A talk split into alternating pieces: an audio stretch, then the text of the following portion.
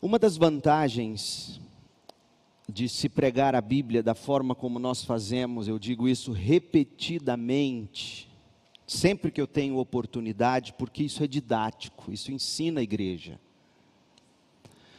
Uma, uma das vantagens de se pregar a Bíblia como a gente faz, expositivamente, sequencialmente, é que você, o pastor, ele não precisa correr atrás de textos que possam atender a um determinado momento em que a igreja ou a nação esteja vivendo.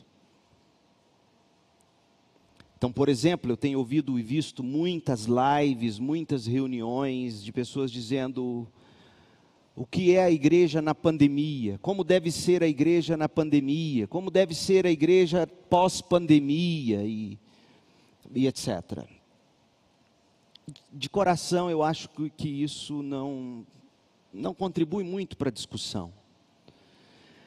Porque, por exemplo, nós estamos no meio de eleições municipais.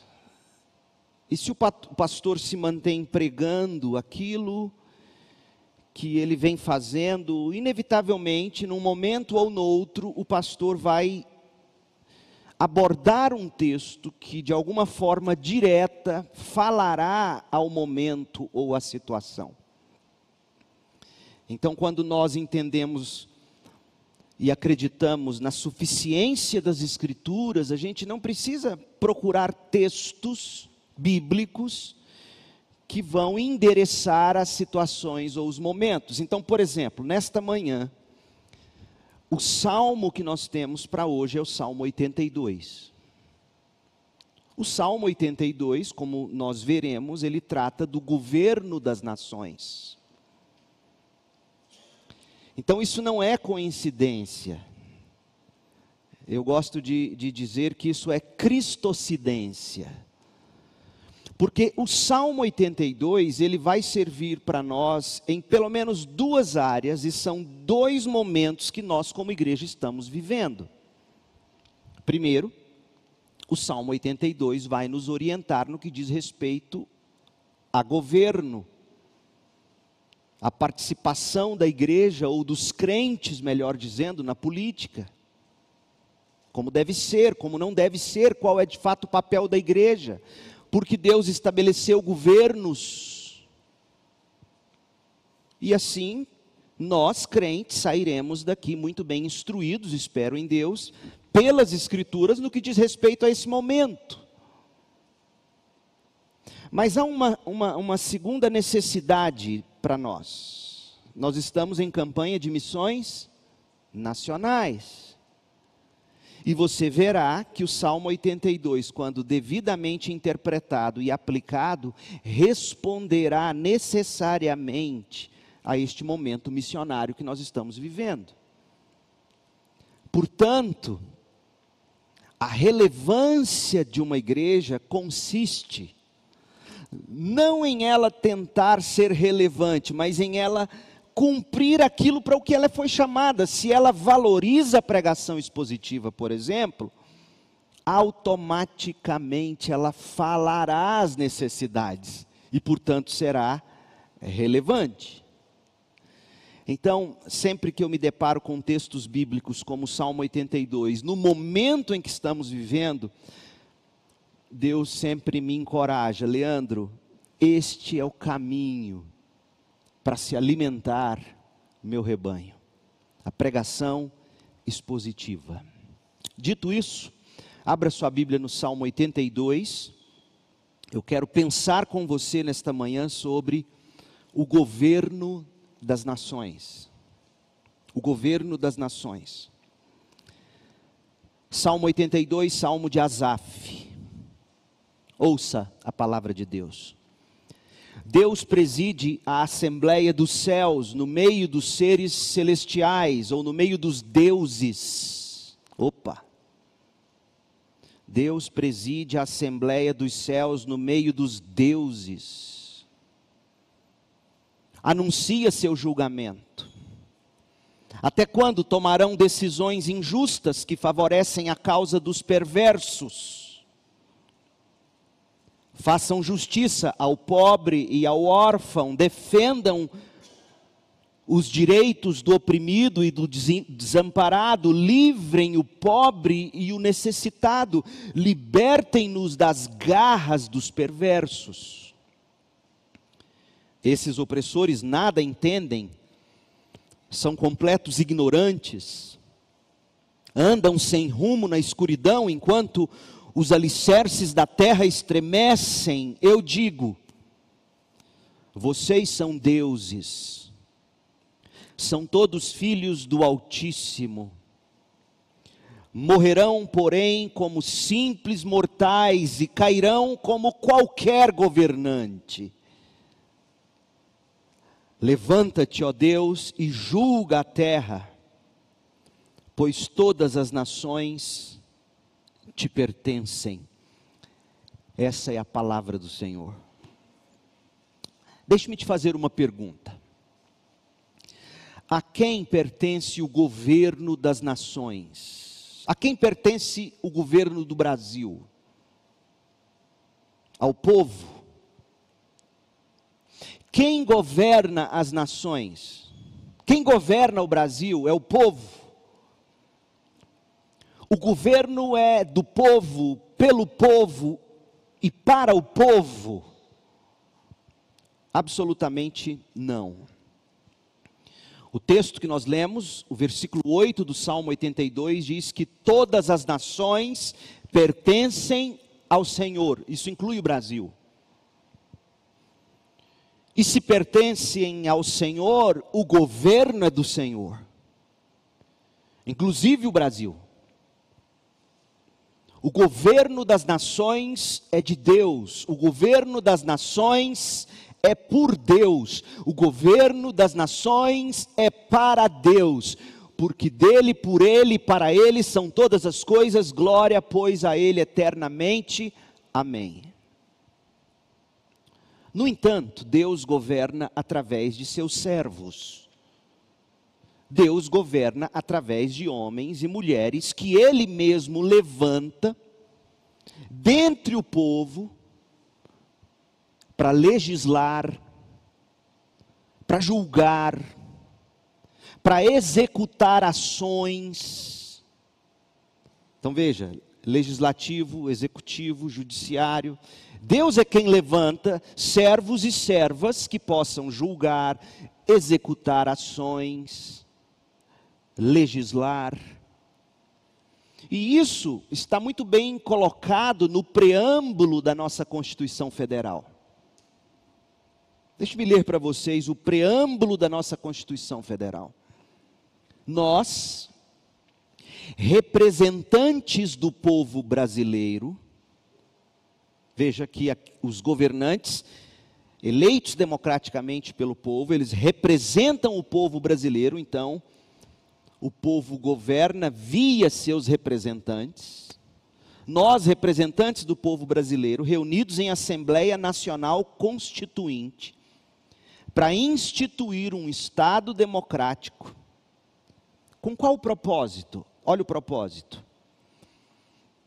Destinado a assegurar o exercício dos direitos sociais e individuais assegurar a liberdade, assegurar a segurança, assegurar o bem-estar, assegurar o desenvolvimento, assegurar a igualdade e a justiça como valores supremos de uma sociedade fraterna, pluralista e sem preconceitos fundada na harmonia social e comprometida na ordem interna e internacional com a solução pacífica das controvérsias, promulgamos, agora ouça, sob a proteção de Deus, a seguinte Constituição da República Federativa do Brasil.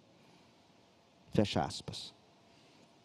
O povo através de seus representantes, sob a proteção de Deus, sob o governo de Deus, porque em última instância, o que um soberano faz para com seu povo, protege seu povo. O soberano existe para proteger. Portanto, quando se diz sob a proteção de Deus, querendo eles admitir isso ou não, está se declarando sob o governo de Deus. Ponto final.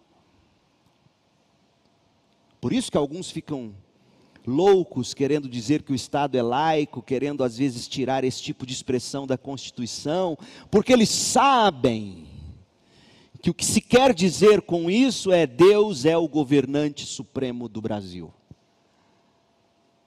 O povo, através dos representantes, sob a proteção de Deus, governa a nação nos âmbitos federal, estadual, municipal. O poder, meu povo, de fato emana de Deus.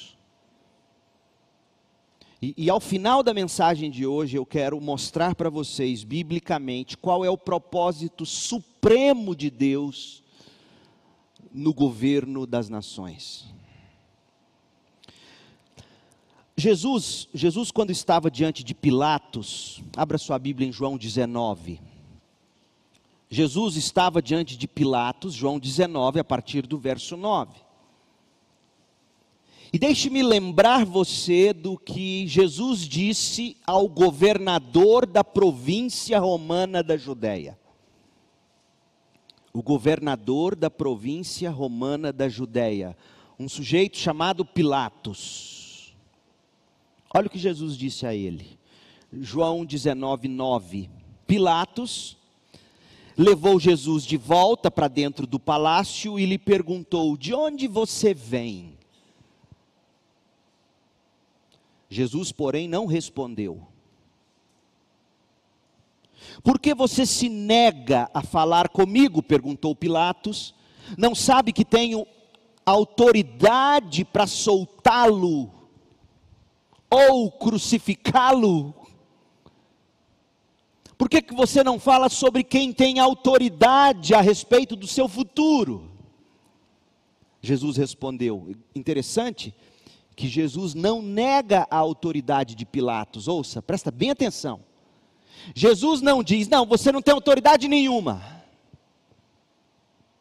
Você é um tirano. Eu conheço a sua história."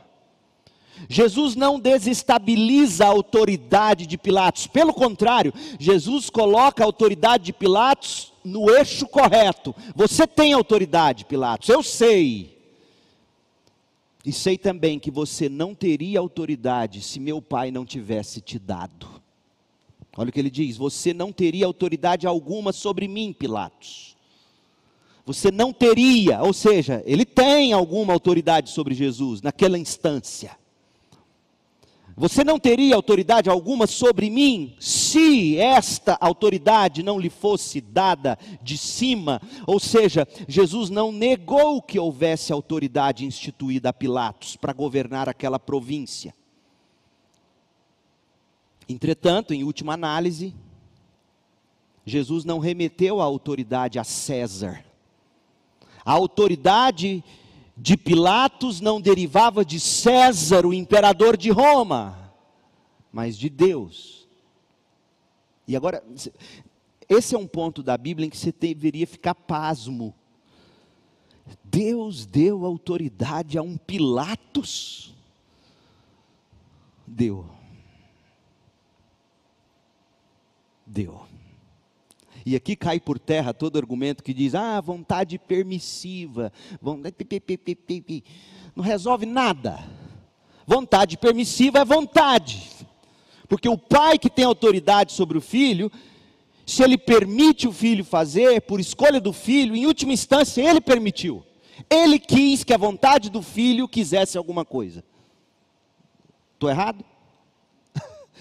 O que, que adianta? Aí fica tentando resolver um conflito como se Deus estivesse no céu sem saber o que fazer com os Pilatos da vida. Não, não, não, não fui eu que quis Pilatos lá, não. Aquilo lá é coisa de César, é, é vontade, é minha vontade permissiva. Esse não é Deus.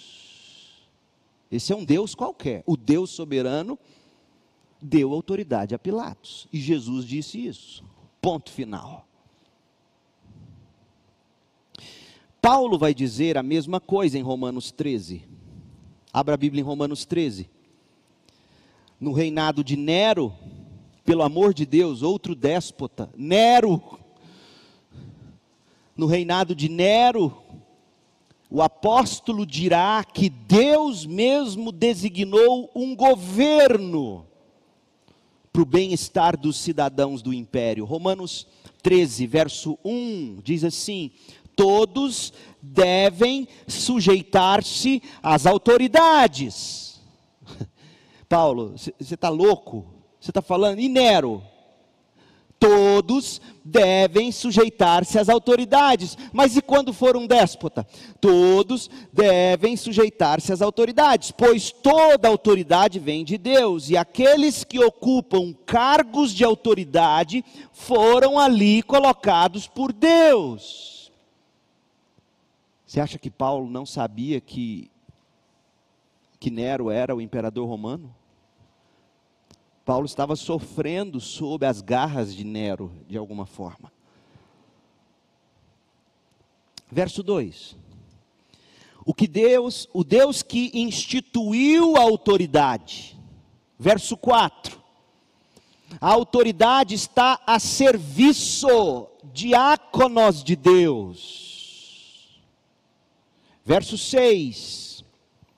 E por esse motivo também é por esse motivo que vocês pagam impostos. Eu fico encabulado com políticos querendo brigar ou argumentar, ou pessoas bravas porque dízimos de igreja sustentam pastores.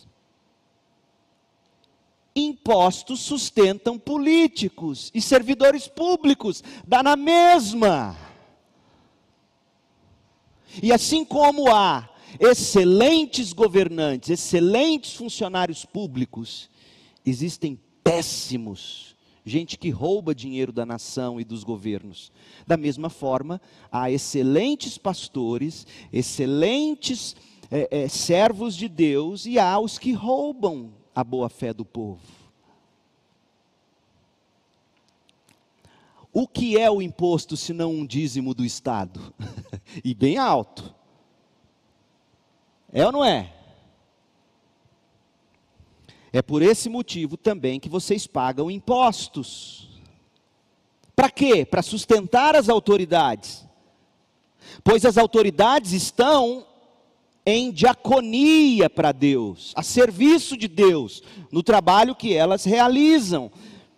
Deem a cada um o que lhe é devido, paguem os impostos e tributos àqueles que os recolhem, e honrem e respeitem as autoridades. Agora, a forma como um crente deve se submeter ou não às autoridades, dependendo dos desgovernos, é tema para outra mensagem. Eu sei que há momentos em que cabe ao povo, especialmente os cristãos, discordar respeitosamente dos governos. Eu, eu sei que há espaço para isso, mas esse não é o tema dessa mensagem. Então, ah, pastor, mas, mas e, e, os governos, quando os governos impedem a gente de, de, de, fazer o que Deus manda? Sim, há momentos em que você tem que, que fazer alguma desobediência civil, respeitosa, diga-se de passagem, amorosa. Certo? Mas o ponto nesta manhã é que, em última instância, todo governo pertence a Deus. De Deus emana o poder investido às autoridades governamentais, que são os representantes do povo. De fato, como vimos aqui em Paulo, as autoridades são diáconos, são servidores públicos, sustentados pelo próprio Deus sustentados pelo próprio Deus, por meio do dízimo do povo, dos impostos do povo.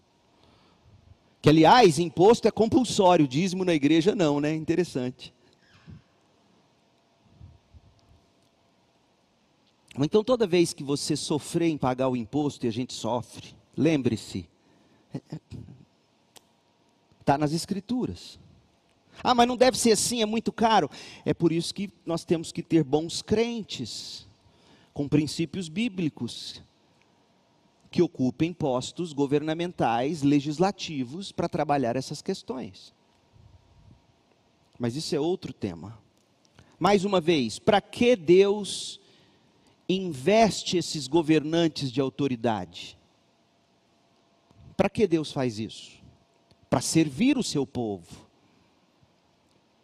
Olha como a nossa Constituição brasileira, vou repetir alguns trechos dela e veja como a Constituição deixa claro que a função dos governantes, das autoridades, a função dos servidores públicos, nada mais é do que servir o povo. E eu quero que você ouça todas essas, essas questões de serviço e, e digam para mim de onde isso algum dia nasceu. A Constituição diz que é para assegurar os exercícios dos direitos sociais e individuais, direitos, liberdade, segurança, bem-estar, desenvolvimento, igualdade, justiça com valores supremos de uma sociedade fraterna ou amorosa, etc, etc, etc. O problema é que no papel tudo é muito bonito. O problema é que quando nós assistimos os noticiários de TV ou lemos as manchetes das reportagens, a gente fica com a nítida impressão de que, ao contrário do proposto, o que impera nos governos é a injustiça.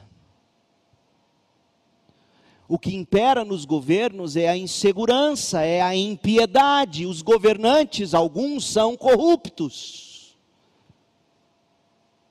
outros são corruptores muitas vezes. Tem governante que esconde dinheiro, você sabe aonde. Vocês viram essa semana? Os governantes são alguns corruptos, alguns ainda mais são corruptores. E se o governo é de Deus, a pergunta é: onde está Deus nesse governo? Onde está Deus no governo das nações? o Salmo 82 se propõe a revelar onde está Deus no governo das nações. Onde está Deus no governo do Brasil? Onde está Deus no governo de Goiânia, de Goiás? Onde estava Deus quando aquele antigo governador de Goiás estava no poder? Esse salmo, nesse salmo, Deus é colocado como o juiz dos juízes Deus é colocado como aquele que julga e julgará os governantes dos povos, dos povos todos. Veja, vamos analisar a estrutura desse salmo. O salmo tem oito versículos, o salmo 82.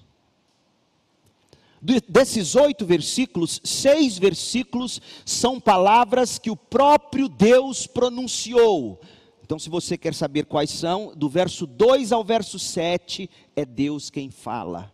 É o pronunciamento do justo juiz. É o pronunciamento do soberano das nações. Do 2 ao 7. O versículo 1 é o preâmbulo do salmo, é a introdução. E o versículo 1 descreve para nós a posição que Deus ocupa. Verso 1, veja: Deus preside, Deus toma o seu lugar, Deus preside a assembleia dos céus, no meio dos deuses, dos seres celestiais. A NVT errou feio quando traduziu seres celestiais, e eu vou mostrar por quê. Deus preside a assembleia dos céus, no meio dos deuses, anuncia seu julgamento. Então Deus o preâmbulo mostra para nós a posição de Deus, Ele é o soberano das nações. Do 2 ao 7 nós temos o pronunciamento de Deus.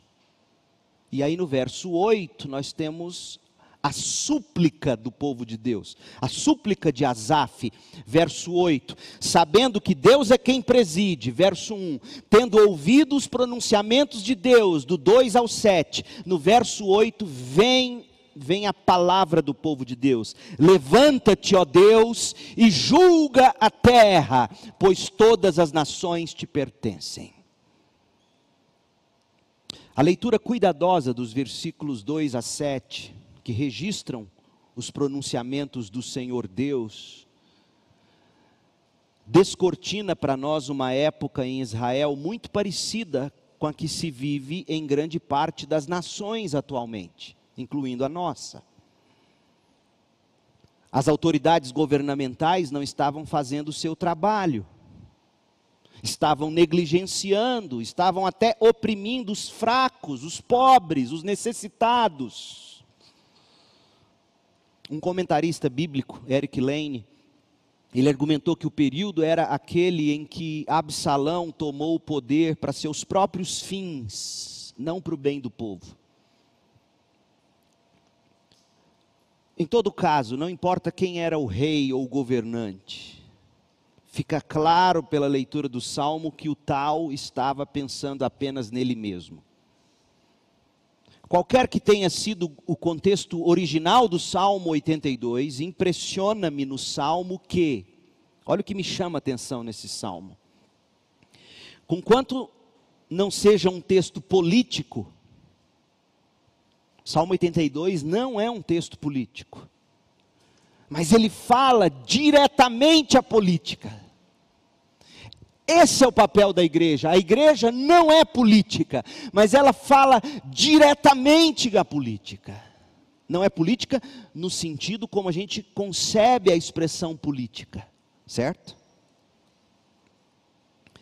Impressiona-me, esse salmo não é político, mas fala com a política. Impressiona-me mais ainda porque é um salmo para ser cantado no culto. É um salmo sobre Deus e o governo das nações. É um salmo sobre o bom governo, é um salmo sobre a boa governança, um salmo para a política das nações. E impressionante que o povo deveria cantá-lo no culto, no culto a Deus. É impressionante. Você consegue imaginar a cena? A cena é a seguinte: o governo de Israel não ia nada bem. O rei, seus, suas autoridades, seus ministros, primeiro, segundo, terceiro escalão do governo do rei, ninguém estava cumprindo bem o seu papel, não havia justiça em Israel. O trabalho deles era um trabalho injusto, ímpio. Essa é a cena, e a congregação entoava esse salmo, pasmem, na presença do rei, o rei lá no culto e, e Israel cantando. Seria cômico se não fosse trágico. Afinal de contas, gente, o simples cantar este salmo na adoração no templo em Jerusalém poderia soar como sedicioso, ou seja, incitação de revolta contra o rei. Então, imagine o rei na congregação e o povo começa a cantar. Está aqui o presidente, está aqui o primeiro-ministro, está aqui primeiro, segundo escalão no culto, e o povo se levanta, o ministro Orlando começa a reger a orquestra e o povo começa a cantar. Até quando tomarão decisões injustas que favorecem a causa dos perversos? Aí o camarada olha um para o outro e fala assim: Eu pensei que eu estava numa igreja. Façam justiça ao pobre, ao órfão, defendam o direito do oprimido e do desamparado, livrem o pobre, o necessitado, libertem-nos das garras dos perversos. Quem é perverso? É você, rei. Esses opressores nada entendem, são completos ignorantes, andam sem rumo na escuridão, enquanto os alicerces da terra estremecem. Eu digo: vocês são deuses, são todos filhos do Altíssimo, morrerão, porém, como simples mortais, e cairão como qualquer governante. Levanta-te, ó Deus, e julga a terra, pois todas as nações pertencem. Você consegue imaginar a cena? Não é cômico, não, é trágico. A popularidade do rei estava em baixa, a credibilidade dele estava subjúdice, os atos eram injustos.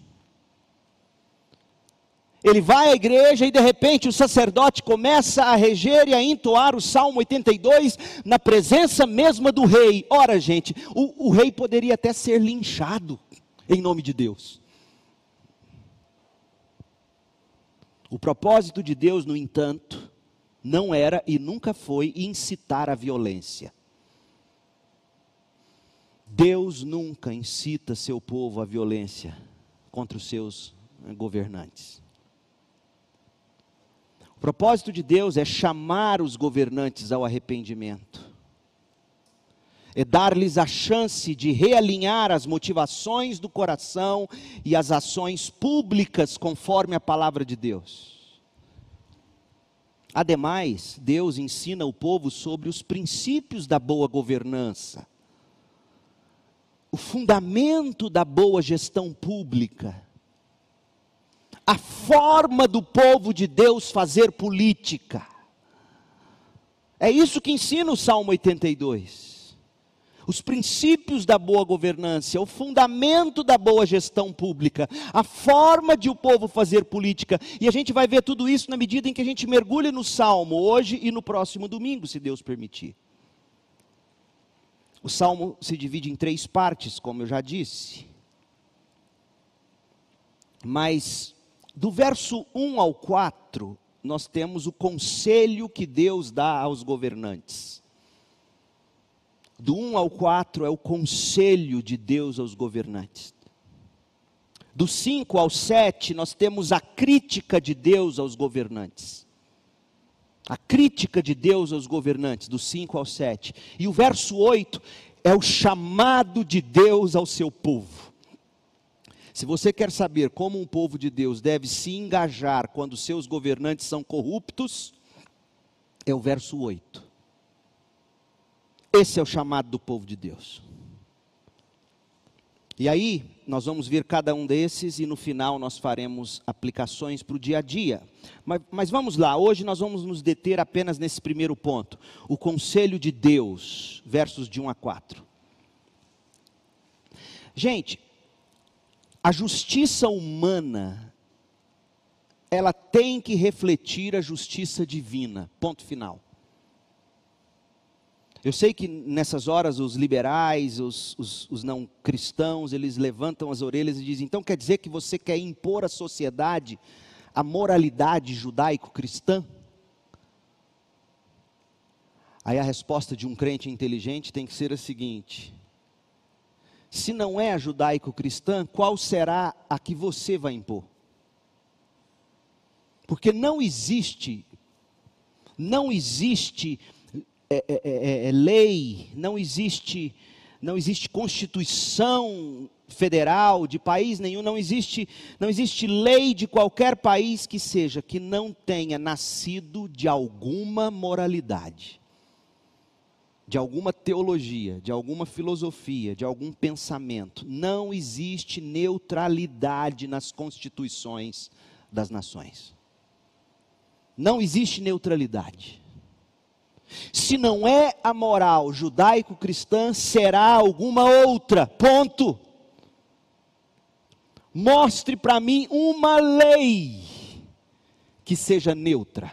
Aliás, que lei o darwinismo imporia a um povo? Não há lei. É o mais forte. E é impressionante como esses darwinistas todos de repente se tornaram cristãos, porque nessa pandemia todos foram em prol, vocês ouviram, e, eu sou por isso também, eu como cristão sou mais do que qualquer outro. Mas todos foram em prol de proteger os mais, qual é a palavra? Vulneráveis, os mais fracos, e né, de repente todo mundo deixou de ser darwinista, porque o darwinismo na prática é os mais fortes vão sobreviver à pandemia. Mas graças a Deus que na prática ninguém funciona conforme suas teorias mentirosas. Não funciona, me indigna o cinismo dessa gente. Porque onde nasceu a ideia de que nós temos que nos mobilizar para ajudar os mais vulneráveis? Onde? Por exemplo, Salmo 82. os mais fracos. Percebe? Então, quando alguém te dizer que as leis não podem vir de princípios judaico-cristãos, a pergunta que você tem que fazer é: então, de onde virá? Qual será o princípio filosófico, teológico? Qual será o pensamento por detrás dessa lei que deve reger um país? Deixa eu te dizer uma coisa. Sabe o que acontece nas brigas dentro de qualquer parlamento, de qualquer país? Quem diz isso é Jonathan Lehman, num excelente livro que não está em português. Sabe o que está acontecendo quando parlamentares estão ali brigando em constituintes para estabelecer constituições? É uma briga de deuses. Porque cada um, ao trazer seu pressuposto, traz o pressuposto de um Deus. Ou você traz o pressuposto do Deus e Pai de nosso Senhor Jesus Cristo, ou você vai trazer o pressuposto do seu eu, ou de qualquer outro Deus. E sim, para nós cristãos, a justiça humana deve refletir a justiça divina. No Antigo Testamento, a lei humana e a divina se mesclam. No Antigo e no Novo Testamento. É assim na Bíblia toda. Por exemplo, os dez mandamentos. Quantos mandamentos são? Já disse. Dez. Geralmente a gente vê uma figurinha, os dez mandamentos se dividem em quantas tábuas? Duas. Aí geralmente está lá de 1 a 5 na primeira tábua, de, de 6 a 10 na outra. Está errado, porque a primeira tábua é de 1 a 4. E de 6 a 10 a segunda tábua. Por quê? Porque do primeiro ao quarto mandamento, tudo diz respeito a Deus. Tudo é Deus. É sobre Deus. Não terás outros deuses, primeiro mandamento. Não farás para ti imagens, segundo mandamento. Não tomarás em vão o nome de Deus, terceiro mandamento. Lembra-te do dia de sábado, quarto mandamento. É tudo vertical. Os primeiros quatro mandamentos são verticais, é Deus e o homem. Os seis últimos mandamentos dizem respeito às pessoas e se derivam dos quatro primeiros. Honra teu pai e tua mãe, por quê? Porque pai e mãe é autoridade sobre filhos. Deus é autoridade sobre todos. Não matarás, por que, que não vai matar? Porque o homem foi criado à imagem de Deus, por isso não mata. Não adulterarás, por que, que não adulterarás? É uma implicação teológica imensa não furtarás, não darás falso testemunho, não cobiçarás. Veja, os seis últimos mandamentos são todos verticais e se derivam dos horizontais. Aliás, os seis últimos são horizontais, homem com homem, e se derivam do verti dos verticais, Deus com homem. Sabe o que isso nos ensina? É que a lei humana se deriva da divina ou na ausência de Deus, ou na ausência da fé judaico-cristã, as leis vão se derivar de qualquer outra fonte. Porque não caia na mentira que estão propagando hoje em dia, não existe leis neutras. Leis se derivam de deuses, de algum pressuposto. Assim sendo, o Salmo 82 começa nos mostrando que Deus está no meio dos juízes. Deus está no meio dos governantes, Deus está no meio dos deuses, Deus está no meio dos poderosos. Verso 1, Salmo 82, 1. Veja, Deus preside a assembleia dos céus no meio dos deuses, anuncia seu julgamento. Então, nessa passagem, nós somos apresentados ao que parece ser uma cena de tribunal tribunal do júri. No mínimo, o que nós temos aqui é uma grande assembleia oficial do povo de Deus. E nesse caso, o próprio Deus convoca a sessão do tribunal. Natsab, que está traduzido como preside, significa que Deus ficou em posição, Deus tomou o seu lugar, Ele é o soberano. E o povo está reunido ao redor. O Senhor está no meio deles, os quais estão representados pelos líderes, que são chamados de deuses. os governantes, os juízes da nação ou das nações. E Deus é quem julga, Deus é quem preside no meio dos governantes. Agora, nesse ponto, é preciso que se faça alguns esclarecimentos. O principal deles é que a NVT, a nova versão transformadora, traduziu o substantivo Elohim no verso 1 como sendo seres celestiais. E sim, em outros contextos da Bíblia, é possível que se traduza, porque Elohim também pode ser referência a seres celestiais, a anjos, falsos deuses, etc. Então, nesse caso, o que vai definir a, tradu a, tradução do substantivo Elohim não é a palavra nua e crua, mas o contexto do salmo. E por isso a Almeida, revista e atualizada, acertou na mosca quando traduziu Elohim não como seres celestiais, mas como deuses. Está correta a Almeida, revista e atualizada. Elohim aqui nesse contexto é deuses. Tanto é deuses que lá no verso 6, a NVT mesma, pode olhar aí, no verso 6 não traduziu seres celestiais, traduziu deuses. E é a mesma palavra, Elohim. Então por que que no verso 6 é Elohim, é deuses, e no verso 1 Elohim é seres celestiais? Eu tenho a impressão de que os tradutores viram no versículo 1 uma assembleia de Deus apenas nos céus. Mas existe a representatividade, digamos, de alguma forma espiritual. Então, o Salmo 82, 1, Deus preside na congregação divina no meio dos deuses. Qual assembleia e quais deuses são esses? Será que, será que Davi, não, o, o Asaf está nos ensinando politeísmo, vários deuses? Absolutamente não.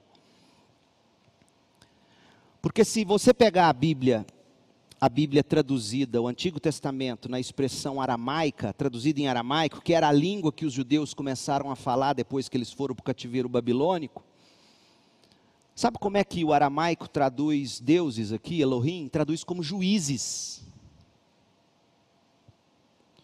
E o livro de Salmos da editora Sefer, editora Sefer é uma editora judaica, tra também traduz Elohim aqui como juízes.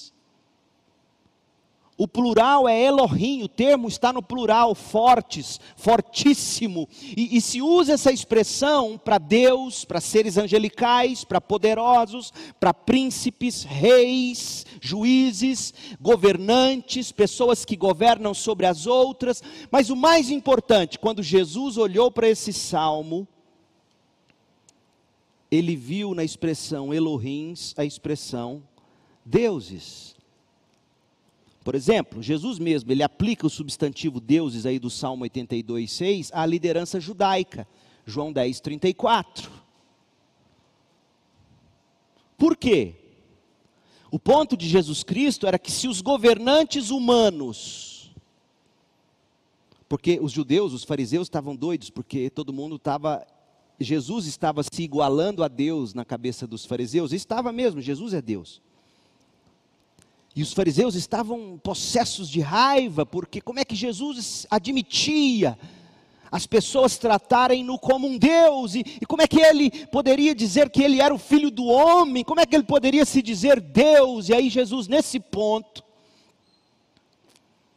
ele pega o Salmo 82 e diz: Espera aí, vocês fariseus, não vem problema algum quando lê o Salmo 82, chamando os governantes da nação de deuses, vocês não brigam por causa disso.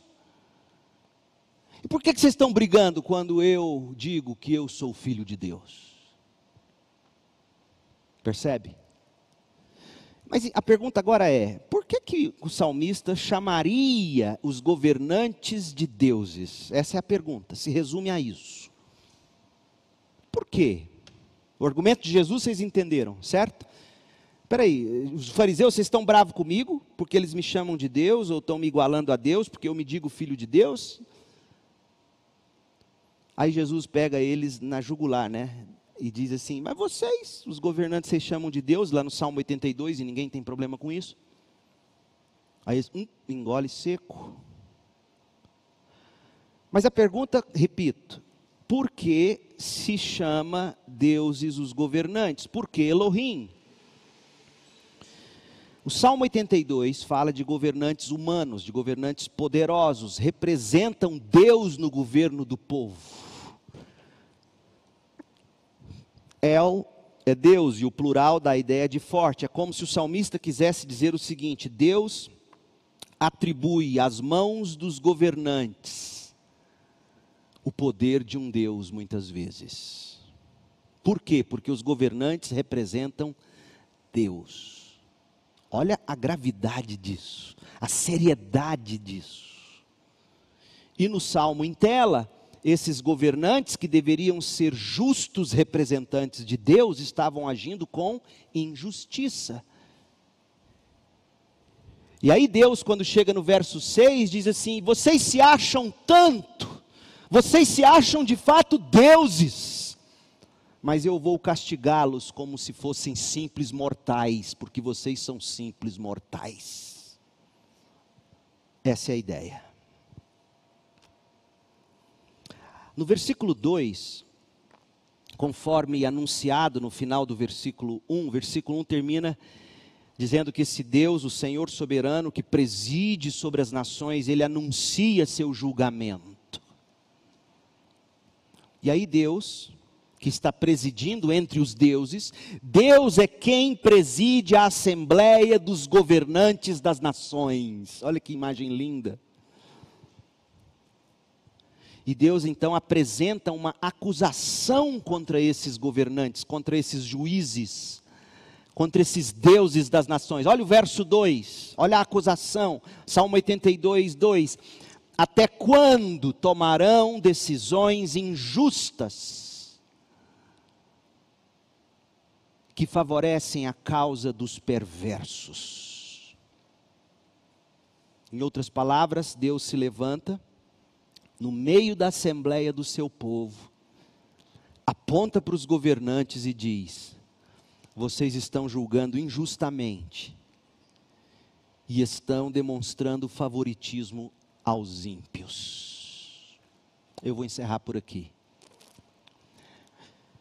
Quais são as aplicações, eu creio, deveríamos fazer do que vimos até aqui? Primeira delas, o governo de qualquer instância, em última instância, é de Deus. Do governo que o pai exerce sobre os filhos, passando pelo governo de igrejas, chegando ao governo de municípios, estados e nações, pertence ao Senhor. Governantes representam Deus Daí a nossa devida importância ao tema. Nós que assumimos algum papel de governo, em que instância for, temos que nos lembrar, antes de tudo, Deus governa sobre mim. E eu represento Deus sobre aqueles a quem governo. Gente, isso, isso muda a forma de se entrar para a política. Isso muda a maneira de se pensar política, isso muda a maneira de votar, isso muda a maneira de ser pai, de ser mãe, de ser pastor, de ser presbítero, de ser diácono, de ser líder de algum departamento, isso muda nossas atuações. O próprio Jesus conferiu autoridade ou, ou reconheceu a autoridade sobre Pilatos. Como representantes do povo, portanto, ou de Deus sobre o povo, nós devemos buscar em Deus, e nós vamos desenvolver isso melhor a partir da próxima mensagem. Para que governos? O governo das nações segue em última instância a que fim, segundo os planos de Deus? Que, que você, povo de Deus, leve a sério todo esse papel que nós temos que você entenda tudo isso. Que você veja a importância, por exemplo, do que a gente faz com os nossos impostos. Os impostos pagos são coisas santas. Não é só dízimo que é santo, imposto é santo. Paulo diz isso em Romanos 13. Nós devemos respeito às nossas autoridades e naquilo que nós discordamos delas, respeitosamente é que nós devemos discordar. Como Jesus fez. Jesus preferiu ficar calado diante de Pilatos. E quando lhe perguntado, Jesus disse: Eu, eu, eu, vou, eu vou abrir minha boca para informar vocês. Sim, você tem autoridade, mas, mas veio do meu Pai. E porque veio do meu Pai, eu me submeto a você, Pilatos. Entendeu, crente? Porque vem de Deus, a gente se submete ao guarda de trânsito. E quando o guarda de trânsito está errado, a gente se submete discordando respeitosamente. Entenda isso, crente. Porque onde não há respeito, impera desgovernos. E eu sei, nossos governantes, na maioria das vezes, não nos dão o respeito. Eu sei, Pilatos não se deu ao respeito. E Jesus se submeteu. Nós precisamos entender isso. Nós precisamos compreender isso. E é isso que nós estamos fazendo, por exemplo, nós que somos uma igreja congregacional. A igreja elege seus líderes. Seus líderes pensam em medidas, em, em, em, em, saídas, em soluções, e os líderes trazem isso na assembleia convocada para a decisão final. E a igreja vota, referenda, ou rejeita, ou propõe outra coisa. Mas, em última instância, mesmo quando a assembleia discorda dos seus líderes, ela faz isso em amor. E é assim que a boa governança acontece. Oh, como esse salmo é rico. E a gente lendo a Bíblia despretensiosamente, como infelizmente a gente lê, a gente passaria por esse salmo e não veria a profundidade, a beleza dessas escrituras. Que Deus te abençoe. Domingo que vem, Deus permitindo, a gente retoma esse salmo. Hoje à noite, nós falaremos sobre propósito. E vamos olhar para João capítulo 12. Vamos orar, feche seus olhos. E eu reforço o meu apelo do início aos líderes que estejam aqui terça-feira às 19h30 para a nossa reunião. Pai, em nome de Jesus, muito obrigado pela tua palavra, pelo banquete que ela nos traz. Abençoa-nos com fé, esperança e amor. Ensina-nos, faça-nos entender e nos submeter ao seu governo. Abra os nossos olhos. Misericórdia dos nossos governantes, traga a eles o bom senso, a lucidez. Faça-nos entender qual é o nosso papel no engajamento público. Ó oh Deus, a missão de fazer discípulos, como ela é fundamental num Estado democrático de direito. Como é fundamental que homens e mulheres sejam formados à imagem de Cristo, para que daí surjam as leis, para que daí surjam as ações públicas Ó oh Deus, dá-nos visão para o fazer discípulos. Dá-nos visão do Evangelho e do poder do Evangelho para transformar a sociedade. Não de cima para baixo, mas de baixo para cima. A sociedade sendo afetada como fermento que vai levedando toda a massa, a sociedade sentindo os efeitos práticos de homens e mulheres que, pelo Evangelho, vão se tornando a imagem de Jesus, até que isso chegue a Brasília, a ONU. E assim a gente possa viver, como se diz lá em Atos, esses cristãos que que bagunçaram tudo com o Evangelho, bagunçaram no bom sentido, levando Jesus a tudo e a todos. Ó oh Deus, dá-nos essa ideia. Nós oramos agradecidos em nome de Jesus. Amém. Me ocorreu o seguinte: você quer governos mais justos? Sim, saiba votar. Mas essa semana, escolha uma pessoa para você falar de Jesus, ganhe ela para Cristo e discipule ela. A médio e longo prazo, você terá um cristão a mais para pensar como se deve pensar na esfera pública.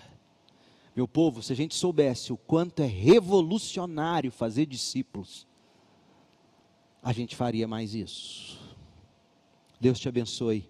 Que a graça de Jesus, o amor de Deus, o Pai e a comunhão do Espírito esteja sobre a sua vida. Paz.